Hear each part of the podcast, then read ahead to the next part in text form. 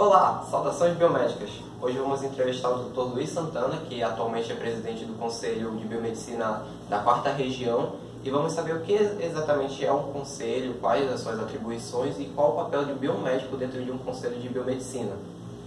Bom dia, professor. É, o senhor gostaria de se apresentar? Sim, claro. É, primeiro é um prazer estar dando essa entrevista para você, Rafael. O meu nome é Luiz Carlos Silva da Silva, né? sou biomédico de formação. Eu fiz a biomedicina aqui na UFPA e o meu mestrado e doutorado eu fiz na, na Universidade Federal do Rio Grande do Sul e com ênfase em bioquímica. E desde 2000 retornei para Belém para exercer o cargo de professor e agora sou professor titular aqui da UFPA, além de ser o presidente do Conselho Regional de Biomedicina. Interessante. É, por que, que você escolheu a biomedicina? Qual foi o seu maior interesse nessa área? Na minha época, quando eu escolhi a biomedicina, foi em 1986, a gente não tinha muita informação sobre o que era a biomedicina. Ah, algumas pessoas achavam que o biomédico, na verdade, era uma espécie de habilitação da medicina. E eu descobri, com o passar do tempo, né, o que, que é exercer a biomedicina. Mas quando eu escolhi, eu não sabia muito bem o que, que era a biomedicina. Com o passar do tempo, eu sei que é uma, um, um curso né, que na época estava voltado muito à pesquisa. Hoje a gente tem uma dimensão bem maior do curso de biomedicina, onde você vai verificar que tem pelo menos quase 40 habilitações para essa categoria profissional. Certo. Como o senhor iniciou sua carreira na biomedicina? Foi fácil na época? A minha carreira na biomedicina, ela iniciou evidentemente quando eu passei no vestibular. Eu queria ser muito, uh, antes, eu queria ser muito virologista, mas antes de ser virologista, eu passei a fazer estágio no Museu Paraense Emílio Guild na área de entomologia, que é uma área mais da biologia. Depois eu não consegui estágio na virologia e acabei trabalhando com a genética médica, que é a minha paixão, né, trabalhando com doenças raras. Isso realmente descobri no meio da graduação. E por isso que me tornei um biomédico e fiz meu mestrado e doutorado nessa área de atuação. Como foi a, a sua trajetória até chegar no cargo de presidente do Conselho Regional de Biomedicina? É, a primeira vez que eu ouvi falar do Conselho Regional de Biomedicina Quarta Região foi através da minha esposa. Ela me informou que ela estava inscrita no Conselho. Isso foi lá pelo de 1994, 95. E eu aproveitei também para me cadastrar uh, no Conselho Regional de Biomedicina. Isso foi interessante, que eu fui conhecendo como é que funcionava o Conselho, primeiramente como uma pessoa que estava pagando o Conselho, e quando foi na virada desse século, basicamente lá por 2008, 2007, né, eu me interessei a entrar no Conselho. Fui convidado pelo Dr. Ricardo Hack, e na altura da gestão dele eu fui o secretário, o primeiro secretário é, do Conselho Regional de Medicina, quarta região. Depois disso, eu, eu, o conselho ficou ah, sem, sem a direção, né? E na gestão do Dr. Edivaldo eu fui o vice-presidente e agora sou presidente do conselho. Então foi algo que foi me puxando é, automaticamente, né? De acordo com o meu interesse para agir hoje como presidente do Conselho Regional de Medicina Quarta Região. Interessante. É, se caso alguém queira porventura participar do conselho, montar, sei lá, uma chapa ou chegar ao cargo de presidência, quais seriam os requisitos e o perfil necessário?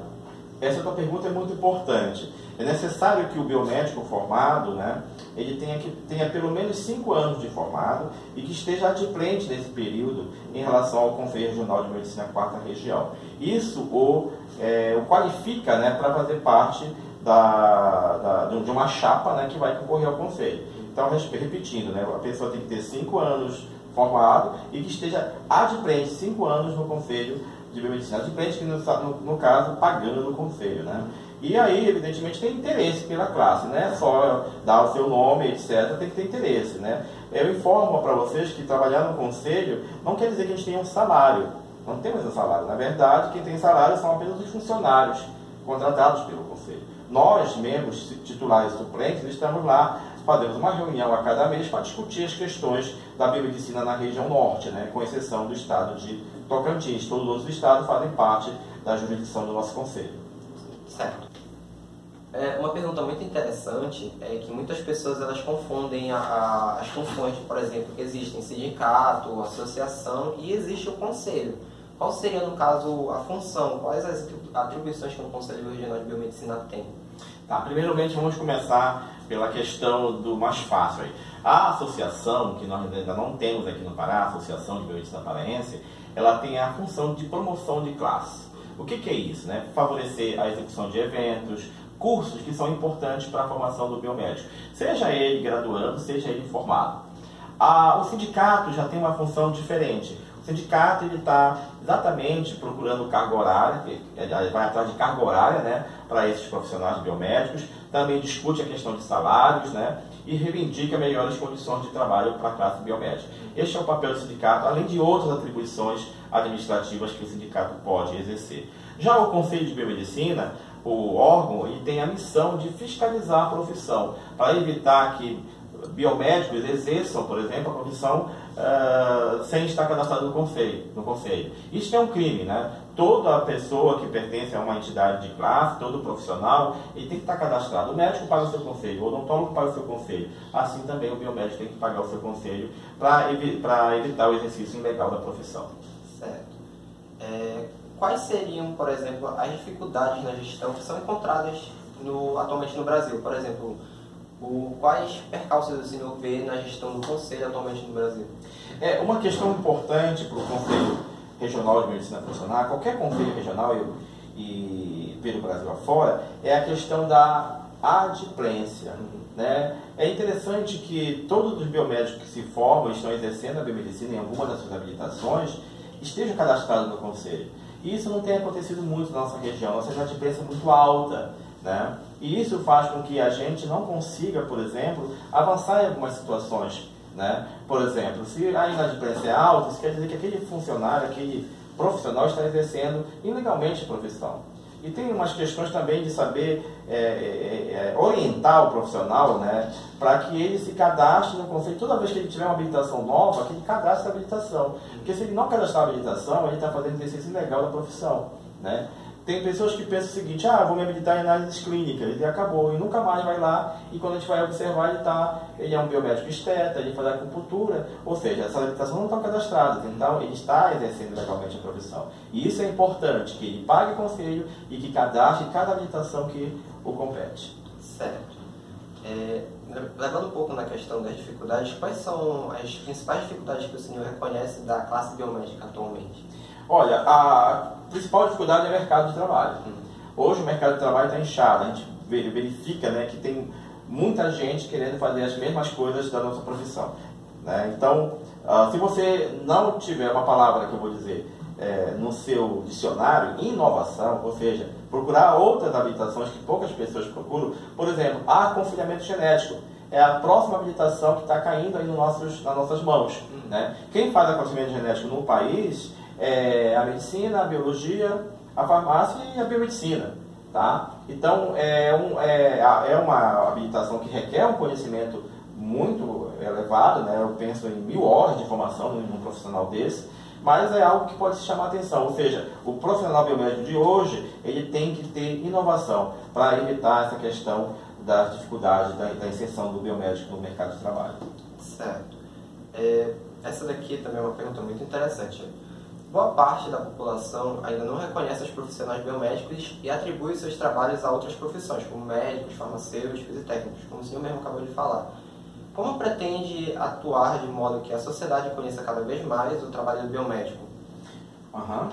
Existe, por exemplo, uma falta, é como já foi até mencionado, uma falta de inserção do biomédico no, no mercado de trabalho. Existem concursos públicos, editais que são lançados e existem funções que o biomédico pode atuar, mas que ele não é colocado como profissão. E quando colocam, é com salário lá embaixo. Tá. É, a divulgação é a palavra. Quanto mais você divulga uma profissão, mais ela vai estar inserida no contexto social. E no contexto social que eu, eu vou estender para parte municipal, estadual e federal. Isso é o principal desafio do século XXI para a biomedicina. A outra questão é, é, reconhecer essas profissões na esfera municipal, federal e estadual. Ainda há pouco nós estivemos em Manaus, né, onde é um dos poucos estados, o Amazonas, é um dos poucos estados que ainda não é, inseriu, digamos assim, o biomédico nas suas, nos seus planos e cargos, é, planos de salário e cargos. Né? Então, nós estivemos semana passada numa tribuna popular discutindo exatamente isso, a inserção do biomédico dentro do plano de cargos e salário do município de Manaus. Né? Uhum. Eles colocaram uma lei lá, que a lei é totalmente, é totalmente equivocada, e nós entramos no Ministério Público Federal para é, é, rever essa lei e incluir o profissional biomédico como ele deve dentro da esfera municipal. Porque já é uma lei federal. Então, os municípios estaduais deveriam seguir essa lei federal, que tem a ver com a criação da própria profissão biomédica. Certo. Depois de 29 anos já de formado, como o senhor enxerga a biomedicina e pode ser feito para melhorar a inserção no mercado de trabalho dos, dos jovens recém-formados? É, eu acho que essa pergunta tem a ver com a outra, né? Uhum. É, envolve inovação, né? Então, assim, quando você está dentro de uma, de uma, faculdade, seja ela privada ou pública, você tem que ter um pouco de premonição, saber o que vai fazer lá no futuro. Eu acho que essa preocupação e esse imediatismo saudável, não é imediatismo porque a gente quer fazer as coisas para ontem, mas é um imediatismo saudável, dizendo assim, o que, que eu vou fazer daqui a quatro anos? É preparar o teu terreno. Eu acho que a maioria das pessoas que entram em qualquer curso, né, seja biomedicina ou qualquer outro curso, eles não pensam o que vão fazer lá no futuro. Né? Então, aí, o futuro é muito próximo, são apenas quatro anos. Então você tem que, a partir do momento, fazer uma escolha né, de uma, de uma, do, da profissão biomédica e você vai pensar o que, que eu vou fazer com isso mais adiante. Então que você tem que trilhar o seu caminho. Porque quando você trilha o seu caminho e você tem um foco para isso, né, é, você acaba conseguindo os resultados mais é, rapidamente. É, evidentemente a gente está numa situação delicada do país, então urge essa questão do imediatismo saudável, né? do aluno que ingressa numa faculdade de biomedicina, seja pública ou privada, entender o que, que ele pode fazer lá adiante para em benefício próprio e em benefício da categoria. Em benefício próprio, na verdade, ocupando, tendo um emprego que, que o satisfaz. Durante a, a graduação, fazer um estudo de mercado de trabalho, sabe qual é assim? Exatamente isso. Certo. É, Atualmente, nós possuímos, de acordo com o site do Conselho Federal de Biomedicina, 30 habilitações existentes. É, sabendo disso, qual o senhor acha que é a mais promissora? Quais, as habilitações que estão em alta e que vão continuar crescendo futuramente? Eu não acho que tem uma habilitação promissora. Eu acho que tem profissionais bons em cada habilitação. Né? Mas, assim, uh, e todas elas são, têm a sua validade dependendo de quem a escolhe. Eu, por exemplo, trabalhei, trabalho com diagnóstico bioquímico molecular de doenças raras. Eu adoro isso. Né? Tem pessoas que optam por biomedicina estética, tem pessoas que optam por acupuntura. Então, cada um vai é, observar o quão importante aquela habilitação para a sua formação e para, sua, e para o seu sustento. Mas, assim, tem algumas que nós, é, recentes, né, como a aconselhamento genético, que eu acho uma, uma questão da inovação, a gestão da tecnologia de saúde, né? E também uma nova que está saindo agora, que é a biomedicina da fisiologia, que está associada à fisiologia do exercício.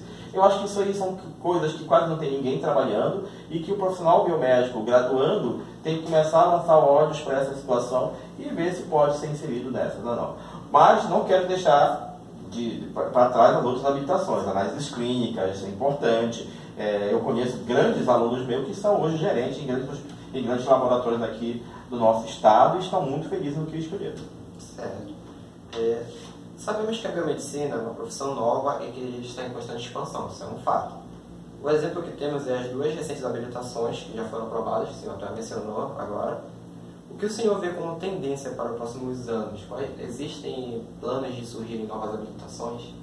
É, eu acho assim, além das habilitações, são importantes, devem surgir outras com certeza. Tem um pedido de uma recente, agora que ainda não tenho o nome certinho dessa habilitação, mas eu acho também que a pesquisa, né, a docência, sempre está trazendo algo novo para a gente. Não sei se vocês sabem, mas ainda há pouco uma biomédica chamada Adriana Carneiro, falador, conseguiu um prêmio, aliás, foi agraciada com um prêmio da L'Oréal, barra Unesco, barra Academia Brasileira de Ciências, né, com um projeto, com uma das maiores pesquisadoras do do país. Né? Então vejam bem, é inovação, é divulgação, é o bom profissional, né? é na área da microbiologia e eu acho essa área da microbiologia também sempre ascendente, sempre tem coisa nova. Aliás, a gente vive tendo virose, a gente vive tendo infecções bacterianas e essa área tem que estar bem desenvolvida. É uma área que eu acho, juntamente com a área de vacina, né? uma área promissora dentro da nossa biomedicina final dessa entrevista, o senhor gostaria de deixar alguma mensagem para os futuros acadêmicos, futuros Sim, claro, claro. É, eu queria deixar uma mensagem que, uh, primeiro, se você escolhe a biomedicina para cursar, você tem que ter um foco. E o que, que esse foco é? Conhecer o curso antes de tudo. Não faça por fazer um curso. Você pode estar perdendo tempo. faça com foco. Se veja profissional daqui a quatro anos. O que você vai estar fazendo daqui a quatro anos? Porque o tempo passa muito rápido e o mercado de trabalho é cada vez mais restrito. Então, se você tiver foco, preparação, aprender pelo menos uma língua estrangeira, né, com certeza o mercado pode e ver com melhores olhos de você ser selecionado em algumas das habilitações importantes do nosso curso de biomedicina. Certo. Bom, gostaria de agradecer ao Dr. Luiz Santana por ter aceitado fazer essa entrevista e ter dado ótimas informações sobre o que é um conselho e a atuação do biomédico atualmente no mercado de trabalho. Muito obrigado. obrigado. Ok.